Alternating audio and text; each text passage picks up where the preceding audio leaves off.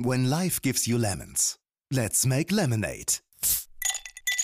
Der Marketing-Podcast. Wie aus sauren Herausforderungen erfrischende Chancen werden.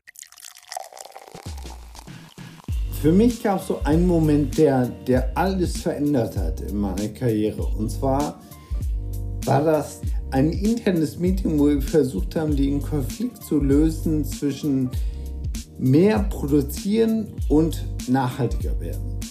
Und was wir dann so gesagt haben, ich weiß gar nicht mehr, wer es war, aber es war dann ein Moment im Meeting, wo wir gesagt haben, ja, wir müssen ja auch immer mehr verkaufen. Bis jemand sagte, nee, das stimmt, glaube ich gar nicht. Wir müssen mehr verdienen.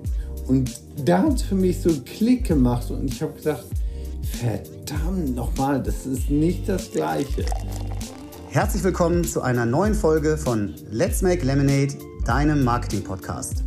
Mein Name ist Benjamin Becker und ich freue mich auf eine spannende neue Folge mit dir. Und ansonsten ist es, glaube ich, ganz wichtig, dass jeder das Bewusstsein entwickelt, dass es eben nicht nur schwarz und weiß ist und dass es nicht nur um kompletten Verzicht oder kompletten Konsum geht, sondern dass es da noch 400 verschiedene Wege dazwischen gibt. Man muss nur einfach mal anfangen und irgendwie bei einer Kleinigkeit sagen, ähm, das mache ich jetzt mal anders. Nach einer kurzen Corona-Aufmerksamkeitsphase hat das Thema Nachhaltigkeit wieder eine prominente Rolle auf der Agenda vieler Unternehmen und der gesellschaftlichen Diskussion übernommen. Und das ist auch gut so. Es tut sich viel. Aber ist das genug? Darüber möchten wir heute sprechen. Und wir, das sind neben mir Hendrik Heuermann und Holger Thalheimer. Unser Thema Nachhaltigkeit als Markenwert. Marketing-Gag oder ernst gemeinte Haltung? Für unsere Gäste wird das Thema Nachhaltigkeit und Klimaschutz als eine elementare Säule ihrer Unternehmenspolitik definiert und ich freue mich schon sehr auf den Austausch mit Ihnen. Hendrik ist Sustainability Manager bei HM Deutschland. Seit über zehn Jahren geht Hendrik seiner Leidenschaft nach, sich selbst und andere dazu zu motivieren, die Welt besser zu machen. Hendrik hat uns folgendes Limonadenrezept mitgebracht. Nachhaltigkeit machen wir nicht mehr. Hallo lieber Hendrik. Moin, grüßt euch. Moin. Genau, und ich freue mich ganz besonders auch nochmal nach diesem Limonadenrezept ähm, zu erfahren, wie HM das Thema denn angeht, was ihr geändert habt und ähm, auch was ihr vielleicht nicht mehr oder jetzt ähm, neu macht und wie ihr dieses kommuniziert, also sowohl intern als auch extern. Von daher wird das sicherlich ein sehr spannendes Gespräch. Holger ähm, ist kein Unbekannter, war schon zu Gast bei uns, ähm, ist CEO bei der PhD Germany und treibt unter anderem für die Omnicom Media Group Germany das Thema Corporate Social Responsibility, zu dem auch Nachhaltigkeitsinitiativen gehören. Hallo lieber Holger. Hallo Benny und äh, hallo Hendrik, freue mich sehr. Ja, sehr schön, dass du wieder dabei bist und dein Limonadenrezept, was du uns mitgebracht hast, lautet, die Frage ist nicht, was uns Klimaschutz kostet, sondern was uns Klimaschutz langfristig spart. Korrekt. Auch ähm, ein extrem spannendes äh, Limonadenrezept. Und ja, wie gesagt, ich freue mich sehr über die beiden Rezepte, aber auch grundsätzlich über das Thema mit euch zu sprechen, beziehungsweise dann ähm, eurem Gespräch auch zu lauschen. Und Holger, du bist auf uns zugekommen mit der Idee, lass uns doch mal einen Podcast machen zu Nachhaltigkeit, ähm, weil, weil sowohl dich als auch deine Kunden das tagtäglich wirklich beschäftigt. Von daher äh, bericht uns doch mal, wie es dazu kam, dass du ja, den Impuls gespürt hast, einen Podcast machen zu wollen und ähm, ja, was dir heute besonders wichtig daran ist.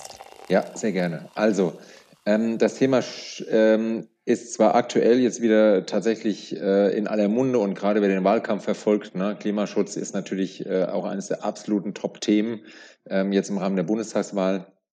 Bei uns ist das Thema ähm, doch schon äh, vor über einem Jahr wirklich wieder aktuell geworden. Ähm, ich bin damals innerhalb der Omnicom Media Group ähm, zusammen mit Manfred Kluge ähm, ja zu den Nachhaltigkeitsbeauftragten ernannt worden innerhalb des Boards, also ähm, äh, des Gremiums, äh, das die Agenturgruppe führt. Und habe mich da ähm, zum ersten Mal auch intensiv eigentlich mit dem Thema Nachhaltigkeit von der Unternehmensseite beschäftigt. Und es ging da primär eigentlich um unsere eigene Nachhaltigkeit. Also wie ähm, äh, können wir unseren ökologischen Fußabdruck als Omnicom Group verringern? Was sind eigentlich die großen Treiber? Wir haben dann ähm, uns äh, erstmal damit beschäftigt, auch ähm, wie können wir das alles messen? Ähm, haben dann ganz schnell herausgefunden, dass natürlich äh, gerade sowas wie äh, Mobilität, äh, Wärme etc., also alle die Sachen, die wir im Griff haben, wir sind ja ein, Dienst, ein Dienstleistungsunternehmen, kein produzierendes Gewerbe, deswegen ist unser ökologischer Fußabdruck erstmal ähm, nicht so groß wie vielleicht bei anderen äh, Industrien.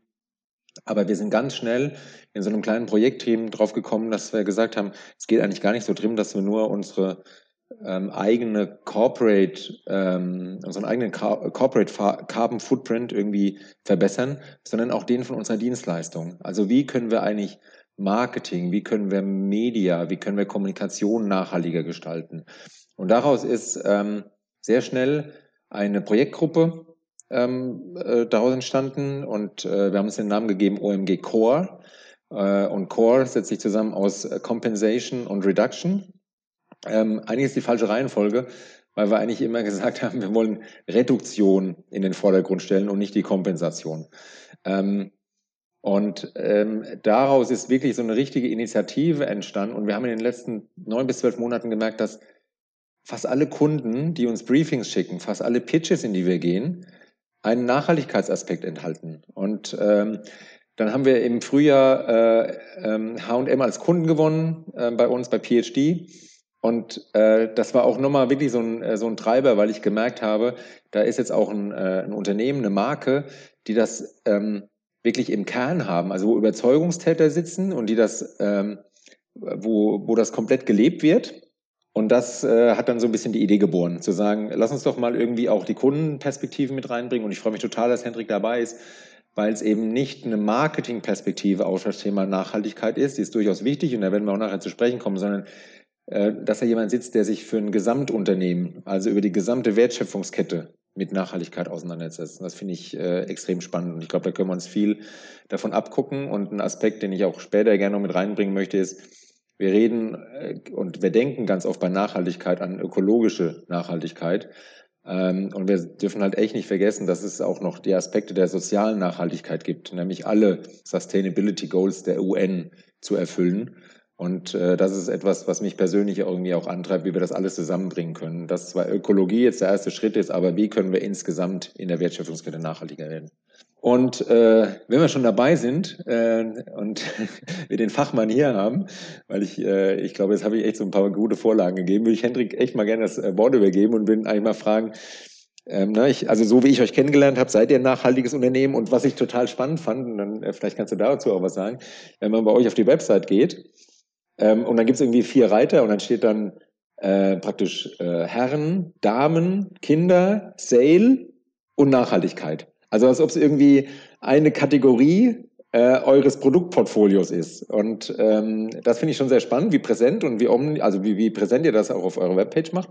Und vielleicht erzählst mal ein bisschen, wie ihr Nachhaltigkeit eigentlich denkt und was das für euch als Marke eigentlich für, ein, für einen Wert hat. Ja, vielen Dank. Äh, ich freue mich sehr, hier zu sein erstmal. Ähm, Nachhaltigkeit bei HM ist sehr, sehr, sehr komplex. Also wir haben zum einen natürlich die Rohstoffe, sag ich mal, die, die Stoffe, aus denen die Produkte sind, die wir im Laden haben. Also erstmal das Offensichtliche, was äh, unsere Kundinnen und Kunden auch wahrnehmen, ist also der Stoff, den ich anfasse und äh, die Frage, wie geht das eigentlich zurück in den Kreislauf und wie werden daraus wieder neue Produkte?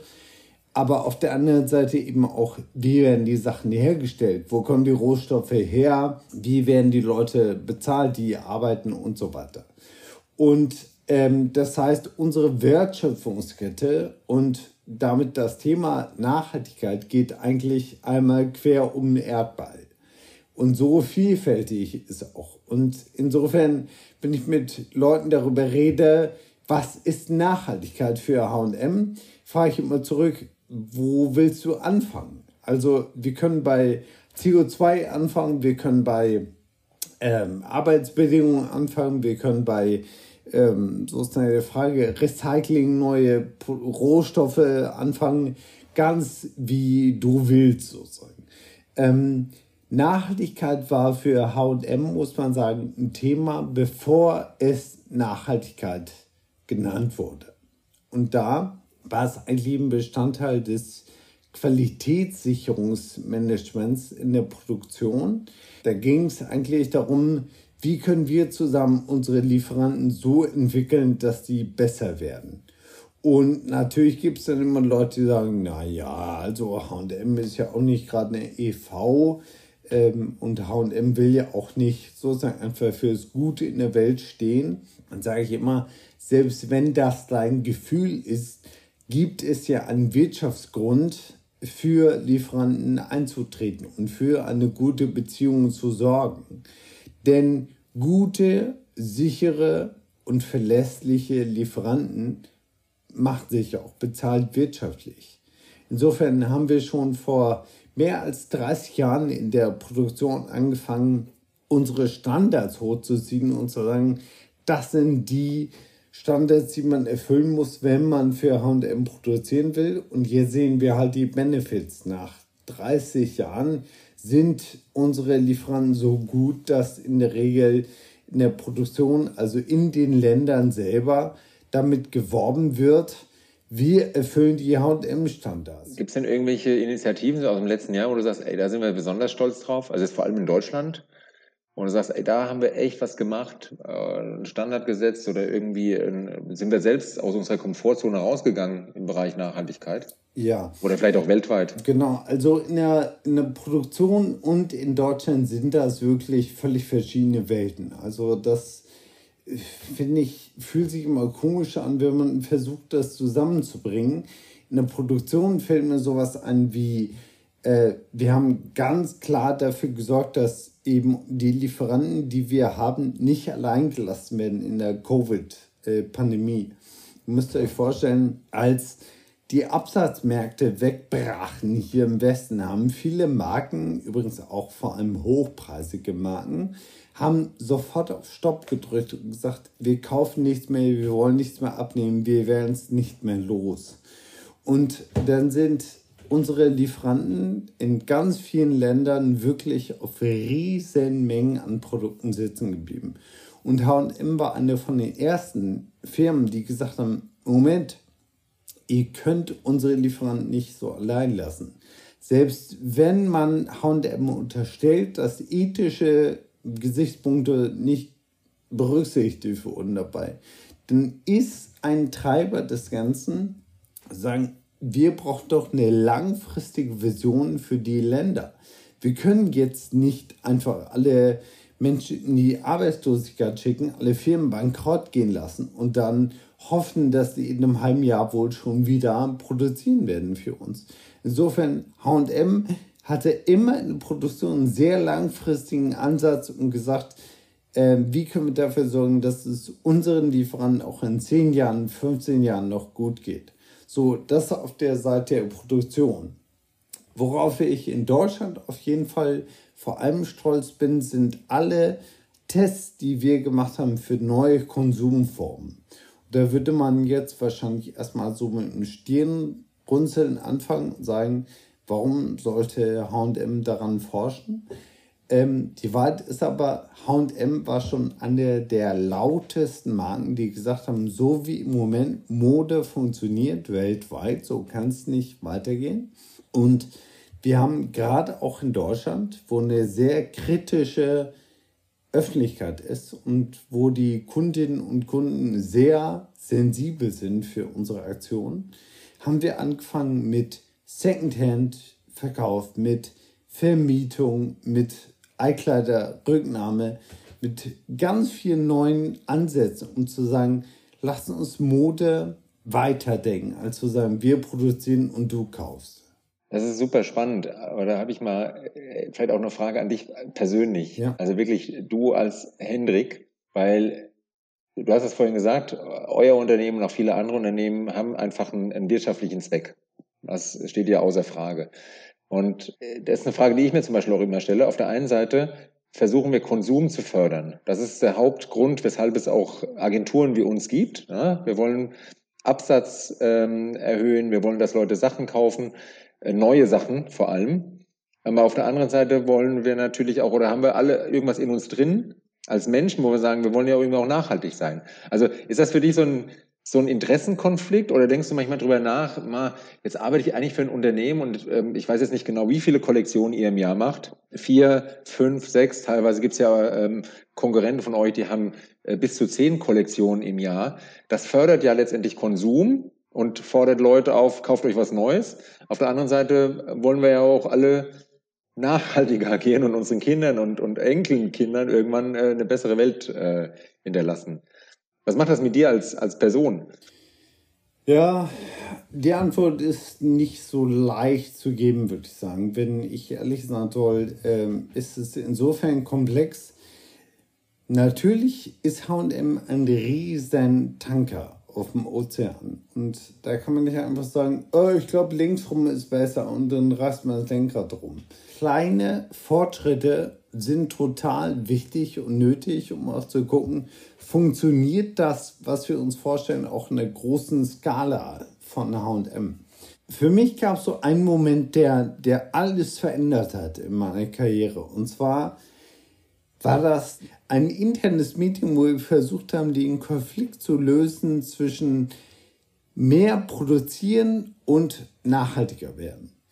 Und was, was wir dann so gesagt haben, ich weiß gar nicht mehr, wer es war, aber es war dann ein Moment im Meeting, wo wir gesagt haben, ja, wir müssen ja auch immer mehr verkaufen, bis jemand sagte, nee, das stimmt, glaube ich, gar nicht. Wir müssen mehr verdienen. Und da hat es für mich so einen Klick gemacht und ich habe gedacht, verdammt nochmal, das ist nicht das Gleiche. Und da würde ich auch sagen, also für dich ähm, und deine Arbeit, Holger, ihr könnt natürlich auch nicht rausgehen und sagen, uns ist, wir haben daran keine Verantwortung und sozusagen äh, das Konsum ist, was die anderen machen. Wir machen nur Werbung. Ich denke, das gehört schon zusammen, aber die Vision, die uns treiben sollte, ist, glaube ich, ähm, klar zu machen, was steckt dahinter? Was wollen die Kundinnen und Kunden eigentlich? Und da würde ich immer sagen, Kleidung besitzen nicht unbedingt. Sich ständig neu erfinden, auf jeden Fall. Es muss aber nicht bedeuten, dass ich als Kundin, als Kunde in den Laden gehe und ein Produkt kaufe und mit nach Hause nehme. Es könnte auch sowas sein wie, ich gehe in den Laden und gebe wieder irgendwas ab und da finde ich was Neues oder ich tausche irgendwas oder ich schicke es meiner Nachbarin und die findet es cool und dann verdiene ich sogar noch was da dran und so. Also ich glaube, ich persönlich, du hast ja mich als Hendrik gefragt, ich denke, Nachhaltigkeit über Verzicht zu kommunizieren ist immer schwierig, auch wenn das wahrscheinlich sein muss, weiß ich. Aber meine Erfahrung ist, über Verzicht zu kommen, ist immer ganz, ganz schwierig zu erklären. Aber zu sagen, Moment, was ist das Bedürfnis, was wir gerade erfüllen, auf einer ganz, ganz menschlichen Ebene. Und das ist, glaube ich, was anderes als einfach nur konsumieren. Ich glaube nicht, dass die Menschen wirklich mehr besitzen wollen, aber sehr wohl sich neu erfinden, sich ausdrücken, Selbstbewusstsein zeigen, wer man ist, wozu man gehört. Und das ist sozusagen der, äh, der Widerspruch, den ich äh, in meinem Leben auch auflösen möchte und wo ich einen Beitrag leisten möchte. Ja, cool. Also das ist ja, ähm, das stimmt und ich glaube, da findet sich auch jeder wieder, äh, auch als Privatperson, unabhängig davon, ob man jetzt in einem Business-Kontext über das Thema Nachhaltigkeit spricht oder eben als äh, eigene Persönlichkeit glaube, dass das genau der richtige Weg ist. Und was ich feststelle, auch in vielen Gesprächen, die wir mit Kunden zum Thema Nachhaltigkeit haben, also jetzt nur auf unseren Bereich bezogen, es ist schon wichtig, überhaupt ein Bewusstsein dafür zu schaffen, was alles eben einen ökologischen Fußabdruck hinterlässt, weil selbst das ist nicht überall gegeben. Ähm, wenn wir damit kommen und sagen, übrigens Kommunikation, Werbung, ihr verursacht damit auch einen CO2-Ausstoß, da erleben wir schon manchmal auch ja, große Augen ne? und Fragezeichen, wieso? Und das ist doch gar nicht. Und dann erklärt man, naja, es ist eben die Produktion von Kampagnen, es ist die, ähm, die Ausstrahlung über die Sender, über die äh, ähm, äh, Medien und dann das Endkonsumieren natürlich auch. Ne? Also wenn ich äh, zig hundert Millionen Kontakte äh, in TV generiere und sich jeder dann 30 Sekunden Spot ansieht, dann äh, verbraucht das eben Strom. Das ist zwar nur ein kleiner Teil der gesamten Wertschöpfungskette, aber irgendwo muss man ja auch anfangen, überhaupt ein Bewusstsein dafür zu schaffen, dass das ähm, da passiert. Und das ähm, ist ja eine der Aufgaben, die wir da gerade ähm, irgendwie haben. Aber ich habe, weil du, hast eben echt einen guten Punkt ähm, äh, gebracht. Und ähm, ihr habt ja auch das Thema Nachhaltigkeit jetzt sehr stark in eure Kommunikation ähm, integriert. Ja? Ihr habt ähm, gerade die äh, Kampagne ähm, draußen mit äh, den Kindern, die diese Role Models ähm, sind im Bereich Nachhaltigkeit. Ist das ein Thema, was im Marketing ausschließlich geboren wird oder bist du da mit integriert oder wie wird irgendwie Gesamt H&M da irgendwie mit äh, ähm, abgeholt? Ich meine, das ist natürlich eine globale Kampagne oder keine Frage, ne? oder sind zumindest sehr oft auch globale Kampagnen, aber Ihr werdet auch eine Nachhaltigkeits-Community vermute innerhalb des Unternehmens haben. Und wie bringt ihr euch in das Thema Marketing und Kommunikation ein? Also das, was nach draußen zu den Endkonsumenten geht. Bei allem Selbstbewusstsein, was ich habe, muss ich sagen, H&M braucht mich nicht, um äh, auf die Idee zu kommen, Nachhaltigkeit zu kommunizieren.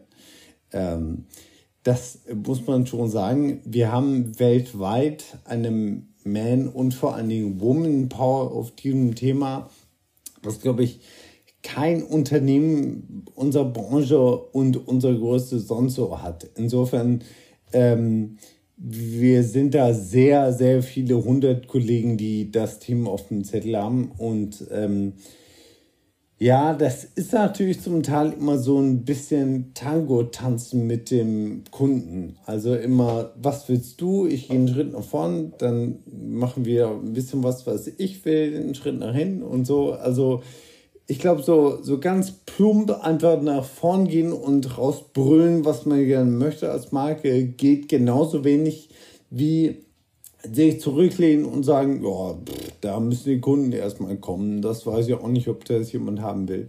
Insofern, das ist äh, eine Sache, die kann man nicht so schwarz-weiß beantworten. Klar ist, wir haben auch viele Engagements in diesem Bereich, ohne dass wir jetzt ähm, mit einem ganz lauten Kommunikationsdruck irgendwie an die Öffentlichkeit gehen. Nur als Beispiel, wir haben nach und nach den Anteil an Bio-Baumwolle und recycelt und Better Cotton immer weiter angehoben und haben den Anteil der nachhaltigen Baumwolle jetzt mittlerweile auf 100 Prozent, ohne dass uns ein Kunde, eine Kundin dazu gezwungen hätte. Und lange Jahre haben wir immer wieder gehört, warum macht ihr denn nicht eine Bio-Ecke im H&M? Warum macht ihr nicht eine grüne Corner sozusagen? Und die Antwort war immer, wir wollen das unabhängig von den Verkaufszahlen machen. Und wenn man das Schicksal der Biobaumwolle zum Beispiel an eine bestimmte Kollektion knüpft, dann ist das Schicksal der Biobaumwolle untrennbar verbunden mit dem Wohl und Weh dieser Kollektion. Und das wollten wir gerade nicht, sondern wir wollten die absolute Menge an Baumwolle, an nachhaltiger Baumwolle immer weiter anheben. Das haben wir jetzt auch gemacht. Und wir sind jetzt so selbstbewusst auch auf der Homepage zum Beispiel Nachhaltigkeit direkt als Reiter anzubieten, wie du auch gesagt hast, weil wir eben eine breite Brust haben. Wir wissen inzwischen wirklich bei jedem Produkt, wo es herkommt, wie es äh, hergestellt wurde, was da drin ist. Wir können die Zertifikate belegen, wir gewinnen die richtigen Umfragen, wir werden von Dritten auditiert, wir werden überprüft. Insofern wollen wir jetzt auch gern zeigen, was wir können. Du hast, ähm, du hast gerade von also diesen Tango beschrieben. Wie viel Wert äh, legt ihr denn, oder erstmal hat sich der, der Anteil der, der Feedbacks oder das, was die Kunden euch zurückspielen, ähm, erhöht ähm, zum Thema Nachhaltigkeit? Also ich könnte mir vorstellen, wenn ihr Feedback von Kunden kriegt, dann hat sich das schon verändert über die Jahre, ne? wo es vielleicht früher eher um einzelne Kollektionsstücke ging, ähm, jetzt vielleicht hin mehr zu mehr Nachhaltigkeitsfragen. Also erstmal, hat sich das irgendwie verändert? Und wenn ja, wie sammelt ihr eigentlich dieses Feedback und wie geht ihr eigentlich damit um? Kurze Antwort, ja, ist mehr geworden. Ähm, wie gehen wir damit um? Ähm, natürlich, also wir reagieren auf die Kundenfeedbacks immer, wenn wir können. Also wenn die irgendwie ähm, online, sag ich mal, so eingereicht werden, dass wir darauf antworten können, machen wir das auch immer. wir sind aber noch einen Schritt weiter gegangen, weil wir ja nicht nur reaktiv auf das reagieren wollen, was Kunden sagen, sondern wir wollten auch im Vorhinein Angebote machen. Hey, hier findest du mehr Informationen. Wir haben vor drei Jahren unsere Lieferantenliste offengelegt, was damals ein riesen Schritt war, weil äh, bis dahin war immer die Lieferantenliste von Textilanten war im Prinzip so ein heiliger Gral, der war versteckt, den kannten nur wenige. Ähm, jetzt ist das offen, ganz transparent. Du kannst auf der Webseite auf eine Weltkarte gucken, wo kommt das Produkt her und wie heißt die Fabrik. Sehr genau nachvollziehbar.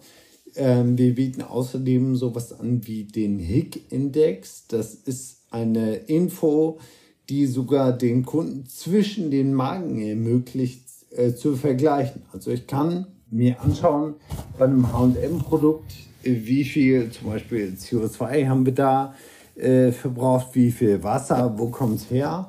Und dann gehe ich über die Straße zu einer anderen Firma und vergleiche ein Produkt äh, mit dem ökologischen Fußabdruck von denen. Und das war vorher gar nicht möglich. Und wir tracken natürlich sehr genau, wie viele von diesen Informationen werden überhaupt abgerufen. Ähm, das ist ja klar, also wir, wir machen hier erstmal nichts, ohne zu wissen, wer, wer liest das. Aber klar, wir, wir erleben Feedback von den Kunden, was wir auch natürlich ernst nehmen, annehmen. Aber wir machen auch wieder Angebote im Vorfeld und sagen, übrigens, hier gibt es mehr Informationen. Vielen Dank. Ich meine, Feedback ist ja irgendwie erstmal neutral, ne? Ähm, aber es gibt natürlich auch, also wir wissen ja alle, es gibt ja diese fünf Prozent oder sag ich mal ein Prozent der Menschen, die äh, 70 Prozent ähm, der negativen äh, Stimmung dann irgendwie verbreiten und soziale Netzwerke bieten ja auch jedem eine Plattform, um seine Meinung irgendwie kundzutun. Und ich glaube, ihr habt das als Unternehmen ja vielleicht extra schwer äh, in der Wahrnehmung, auch das Thema Nachhaltigkeit irgendwie da glaubwürdig und gut zu transportieren. Wie geht ihr eigentlich mit so wirklichen, ja, mit so Shitstorms um, wenn es sowas gibt? Also äh, gerade im Bereich Nachhaltigkeit. Also ich glaube, bei euch gucken einfach die Leute noch genauer hin ja. als vielleicht bei anderen Unternehmen. Mhm. Und hilft da alleine das Thema Transparenz oder muss man da auch mit den Leuten direkt in Kontakt äh, treten und muss äh, die versuchen, ähm, äh, ja, auf, auf eure Seite zu holen? Ja, ich glaube, die ausführliche Antwort wäre jetzt einen eigenen Podcast wert. Ähm, ich versuche es mal sehr verkürzt. Also wir können gerne nochmal dranhängen, das ist kein Problem. Wir können es gerne zu einem zweiten, Wunderbar. Äh, zur zweiten ja, Folge dazukommen. Ja, kein Problem. Ähm, aber die kurze Antwort ist, dass es sehr abhängig ist von, von dem Absender und der Absenderin. Also wenn es zum Beispiel aus der Richtung von der Politik kommt, dann bin ich wirklich zum Teil schon in Zug gestiegen für ein 30 Minuten Gespräch einfach in den Bundestag gefahren und wieder zurück. So, ne? Das ist klar. Ähm, dann sind wir auch da und beantworten die Fragen. Es, es kann auch sein, dass es von einer Organisation an uns gerichtet wird, gar nicht mal jetzt sozusagen öffentlichkeitshaschend, sondern einfach nur Interesse oder einen kriegen Fragebogen von einem bestimmten Orga. Und dann beantworten wir die natürlich. Wir haben dann natürlich, äh, sag ich mal, in Schweden Fachleute zu, zu allen Themen, wo wir auch sagen können, hey, willst du wirklich eine ausführliche Antwort darüber, wie faire Löhne in Kambodscha entstehen? Dann sprich doch mit der Person. So. Aber das sind alles, sage ich mal, die Gesetzmäßigkeiten der geschlossenen Türen. Sobald, sag ich mal, die Türen sich öffnen und die Kameras angehen, gilt auch so eine andere Dynamik, die man als Unternehmen einfach äh, zur Kenntnis nehmen muss. Ich sage gar nicht, ob der jetzt gut oder schlecht ist, keine Wertung. Trotzdem sage ich, muss man zur Kenntnis nehmen, dass bestimmte Statements, jetzt zum Beispiel auf, auf Facebook, auf Instagram, irgendwie so, die haben eine bestimmte Dynamik, eine bestimmte, sag ich mal, Kultur des Feedbacks, die man einfach wissen muss. Darum sind manchmal auch die Statements, die wir so im Social Media Bereich abgeben, vielleicht auf den ersten Blick nicht ganz so würzig, wie man es gerne hätte, manchmal, Sie sind zum Teil aber auch einfach der Erkenntnis geschuldet, dass man in diesen Medien auf eine bestimmte Art eben Vorsicht walten muss, wenn man kommuniziert. Und so ein großes Unternehmen wie H&M, was ja auch an der Börse gelistet ist in Stockholm, kann einfach nicht kommunizieren, so wie es gerade möchte. Sondern es gibt so bestimmte Regeln, dass du auch in bestimmten äh, Zeitfenstern keine Pressearbeit machen dürfen. Wir dürfen keine Statements, keine Interviews geben in bestimmten Zeiten. Und dadurch ist manchmal die Kommunikation einfach eingeschränkter, als man es gerne hätte. Ähm, und insofern muss man da immer so ein bisschen überlegen, warte mal, wer fragt in welchem Kontext, wie wird die Antwort verwendet und ähm, was dürfen wir gerade rausgeben von außen denkt man manchmal, mein Gott, dann gib doch einfach ein Statement ab. Aber so leicht ist es nicht für so ein großes Unternehmen. Ja, kann ich mir vorstellen, dass das, ähm, dass man da echt eine, eine schwierige Balance zu halten hat ähm, zwischen dem, was man dann wirklich äh, antworten müsste und dem, was äh, letztendlich die Antwort dann irgendwie ist. Mich würde nur mal jetzt vielleicht ein bisschen, auch wenn du jetzt nicht äh, bei euch im Marketing angesiedelt ähm, bist, aber siehst du Nachhaltigkeit immer noch als eine Art Wettbewerbsvorteil für Marken, also jetzt speziell im, äh, in der Bekleidungsindustrie? Oder ist es inzwischen fast so was wie ein Hygienefaktor? Weil es halt jeder anbietet, muss man es irgendwie auch haben. Ähm, also wie siehst du euch im Vergleich auch zum, zum Wettbewerb? Definitiv ist das mittlerweile ein Hygienefaktor. Völlig klar. Ich werde, und ich darf auch keine Namen nennen, aber ich, sagen wir so, ich musste schon ein wenig schmunzeln, als ich las in den letzten Wochen, dass verschiedene andere, auch mittelgroße Bekleidungsunternehmen sowas sagen wie Nachhaltigkeit ist uns sehr wichtig. Ich denke, ja, das haben wir schon vor zehn Jahren gesagt. Und wenn man sich anschaut, was sie sich jetzt vornehmen, das ist fast eins zu eins Copy und Paste HM vor zehn Jahren. Und ich glaube, der, der Grund, warum ich auch zu Beginn gesagt habe, Nachhaltigkeit macht man nicht mehr, so ein bisschen natürlich provokant gemeint, ist, ich glaube, ist die Überzeugung von uns zu sagen, wir, wir können doch nicht mehr uns zufrieden geben damit zu sagen, wir machen die Welt genauso schlecht, wie sie heute ist oder vielleicht marginal ein bisschen weniger schlecht.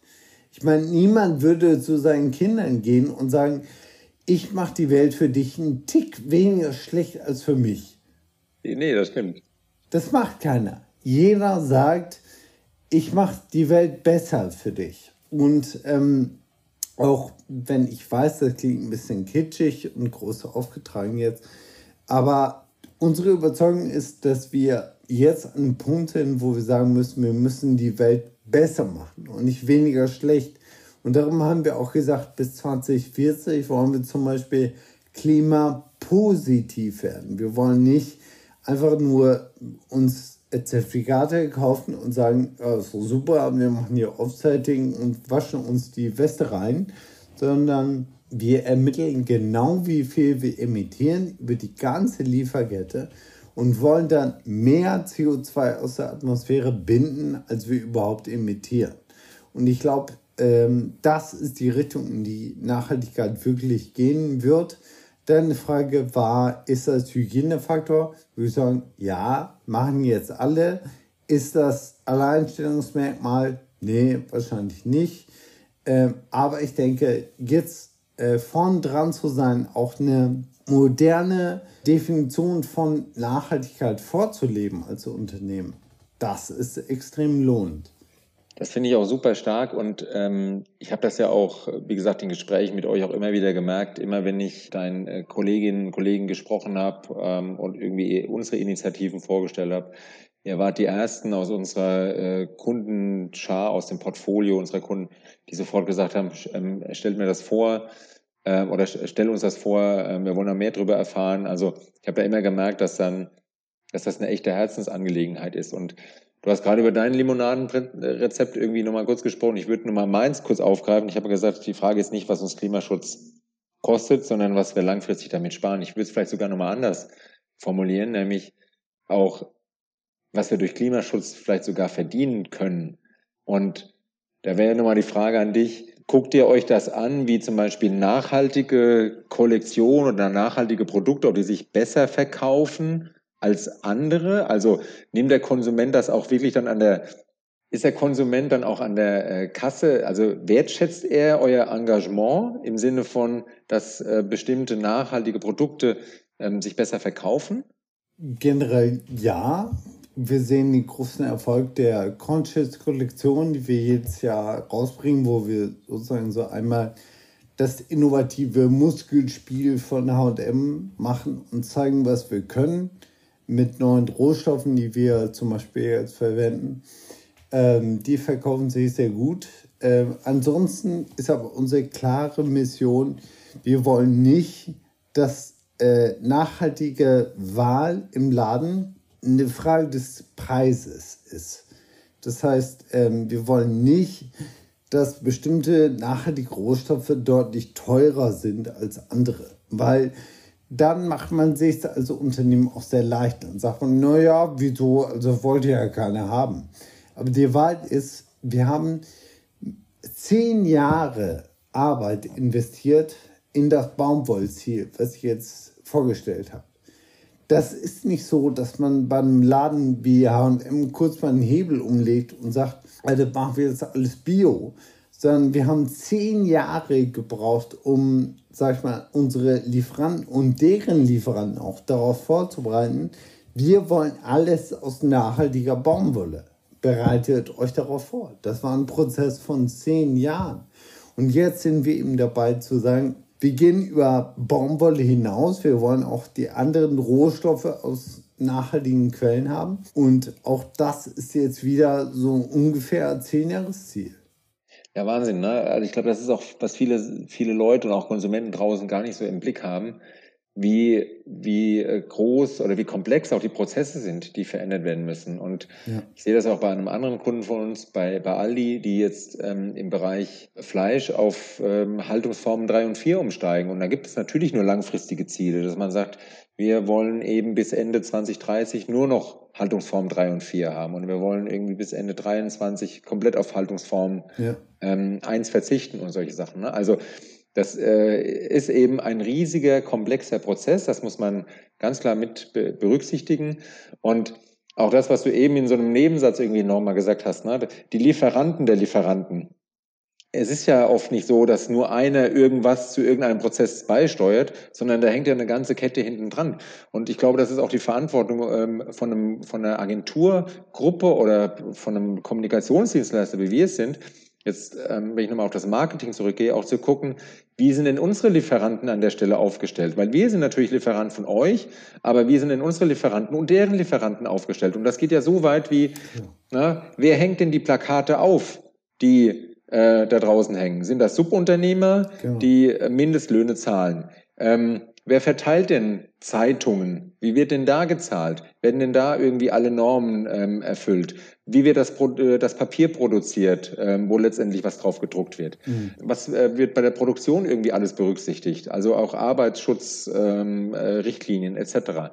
Alles Fragen, mit denen wir uns auseinandersetzen müssen und ähm, ich kann, glaube ich, nur jedem da draußen, der zuhört, raten, sich selbst sehr schnell irgendwie damit auseinanderzusetzen, weil die Gesetzgebung wird schneller kommen, als man das vermutet. Und dann wird jeder darauf eine Antwort haben müssen und wird nachweisen können müssen, was seine jeweiligen Lieferanten oder Lieferketten eigentlich äh, zum Thema Nachhaltigkeit machen. Und damit meine ich eben nicht nur ökologische, sondern auch die komplette soziale Nachhaltigkeit. Und deswegen, ich kann das äh, an der, also unser Prozess ist, glaube ich, deutlich, deutlich unkomplizierter, als das in einem produzierenden Gewerbe ist. Und selbst bei uns hat das jetzt wirklich äh, ein Jahr gedauert, bis wir jetzt erstmal an dem Punkt sind, dass wir sagen, okay, wir sind jetzt klimaneutral, aber unser Ziel muss ja eigentlich sein, dass wir es deutlich reduzieren und ähm, unseren, unseren ökologischen Fußabdruck. Und äh, das dauert eben seine Zeit. Man muss sich langfristige Ziele dafür setzen. Ich könnte, ich könnte ja ganz kurz mal aufgreifen, weil also ich, ich äh, empfinde das Gespräch und das, was ihr beiden sagt, als total glaubwürdig und habe das Gefühl, sowohl H&M als auch äh, Holger, wie du es für uns besprochen hast, auch, auch wir machen mehr als tatsächlich irgendwie, ne, das Schlagwort ist ja so Greenwashing, als so ein bisschen die Konsumenten und Kunden zu blenden. Total spannend, Henrik, was du auch erzählt hast, ne, zu dem 10-Jahres-Projekt ähm, auf, auf Bio-Baumwolle umzustellen. Von daher äh, finde ich das total, total cool. Wenn ihr, wenn ihr wollt und wenn, wenn es für euch okay ist, können wir den jetzt gerade für, für unsere Rubrik The Sweetest Lemon so ein kleines bisschen den Spieß umdrehen. Ihr habt es für eure, eure Companies jetzt beide sehr, sehr schön aufgezeigt. Ich merke das bei mir, ich meine, ihr seid, ihr seid beides Väter und Henrik, du hast gesagt, du möchtest deinem Kind und auch anderen Kindern äh, nicht eine gleich schlechte oder vielleicht nur ein bisschen schlechtere Welt hinterlassen, sondern eine viel bessere.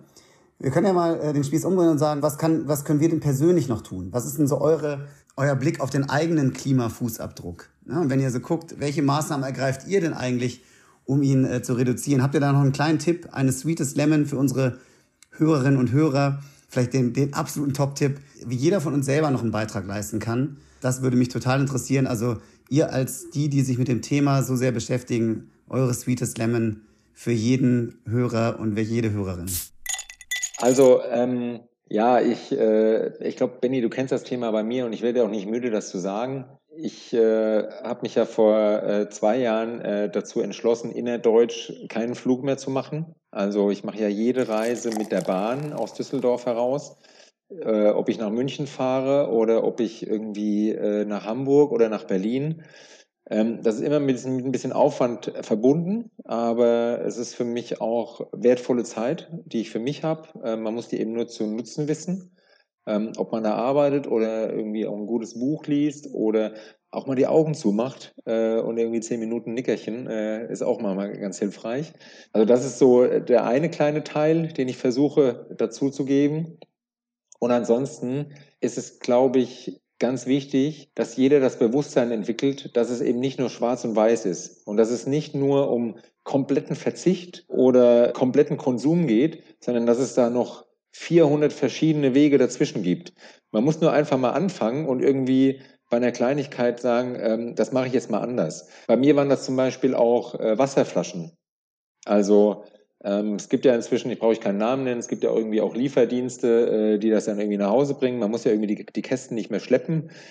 Und ähm, zu sagen, ich trinke jetzt irgendwie das Wasser bzw. Getränke halt nur noch aus Glasflaschen, das ist schon irgendwie so der erste ähm, Schritt, weil ich einfach dann glaube, also erst, erstens schmeckt es besser, zweitens glaube ich einfach auch dran, dass da äh, zumindest, äh, dass es ein nachhaltigeres Arbeiten ist mit, äh, mit Ressourcen. Ähm, so, und das wäre so irgendwie, glaube ich, dann mein sweetest Lemon. Vielen Dank. Aber was ich vielleicht noch, äh, was ich vielleicht noch äh, dazu sagen ähm, will, und das ist mir irgendwie ganz wichtig, durch die Arbeit an diesem Thema in den letzten zwölf Monaten habe ich einfach festgestellt, wie, wie viel man oder wie viele Menschen an diesem Thema arbeiten und welche tollen Innovationen es gibt. Und ich bin jeden Tag begeistert, was man da irgendwie alles machen kann. Ne? Ob das äh, Farben sind, mit denen wir zum Beispiel für all die äh, Häuserwände bemalt haben, die Schadstoffe absorbieren, oder ob das es gibt es irgendwie auch äh, äh, so eine Art Tinte, die aus Schadstoffen gebildet ist. Also die praktisch die Schadstoffe, die gesammelt werden aus der Luft, kann man dann in Tinte irgendwie machen und daraus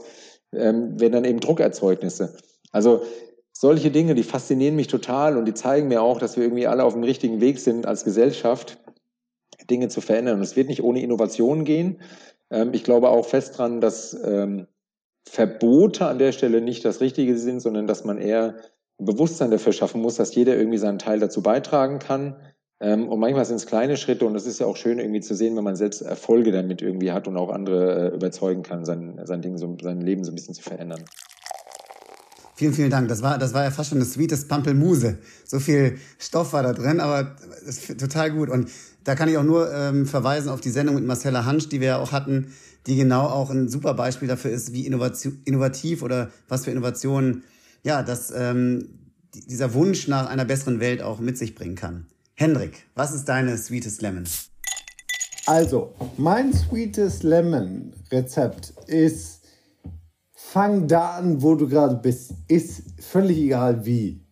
Ich finde, man muss äh, das Streben nach einer besseren Welt, das muss man auch nicht kaputt rechnen. Also, willst, fängst du an, eine Plastiktüte wegzulassen, cool. Wenn du nächstes Mal noch ohne SUV zum Einkaufen fahren würdest, noch cooler. Ich finde, wenn man sich die Zahlen anschaut, ähm, ist einfach das Beste, das, was Holger auch schon macht, wenig fliegen, so wenig Auto fahren wie möglich und ein bisschen weniger Fleisch essen. Ich sage gar nicht komplett, gar nicht mehr, nie mehr.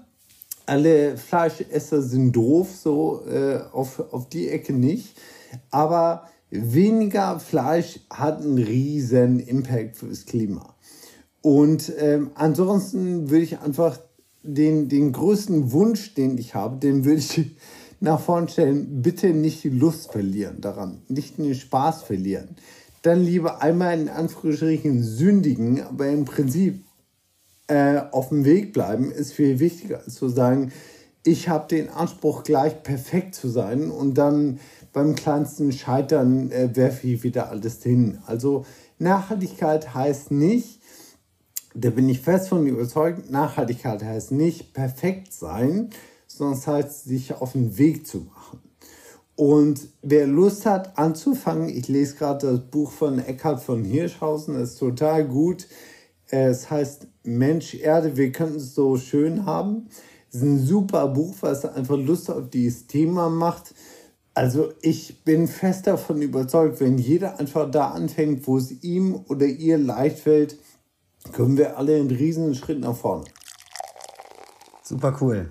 Ähm, vielen, vielen Dank. Ich glaube, eure beiden Sweetest Lemon machen definitiv Lust ja, auf den, nicht Verzicht, aber auf die ersten Schritte. Genau, von daher ganz, ganz herzlichen Dank. Ich glaube, für jeden war was dabei. Ihr habt das Thema total für, für mich positiv aufgeladen, aufgezeigt, was Unternehmen, aber auch ähm, jeder einzelne Mensch tun kann. Von daher ganz, ganz, ganz herzlichen Dank an euch beiden. Gerne. Sehr gerne. Vielen Dank für die Einladung. Hat wie immer Spaß gemacht. Ebenfalls kann ich nur zurückgeben. Und Hendrik, ähm, jederzeit, wenn es äh, neue Innovationen, neue Projekte aus dem Hause H&M gibt, sag gern Bescheid. Dann nehmen wir uns äh, immer die Zeit, eine neue Folge aufzunehmen mit dir. Gerne. Macht's gut.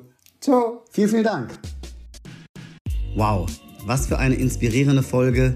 Vielen, vielen Dank an Hendrik und an Holger ja, für die Einblicke in Nachhaltigkeit 1.2.3.4.0 bei HM und bei der Omnicom Media Group.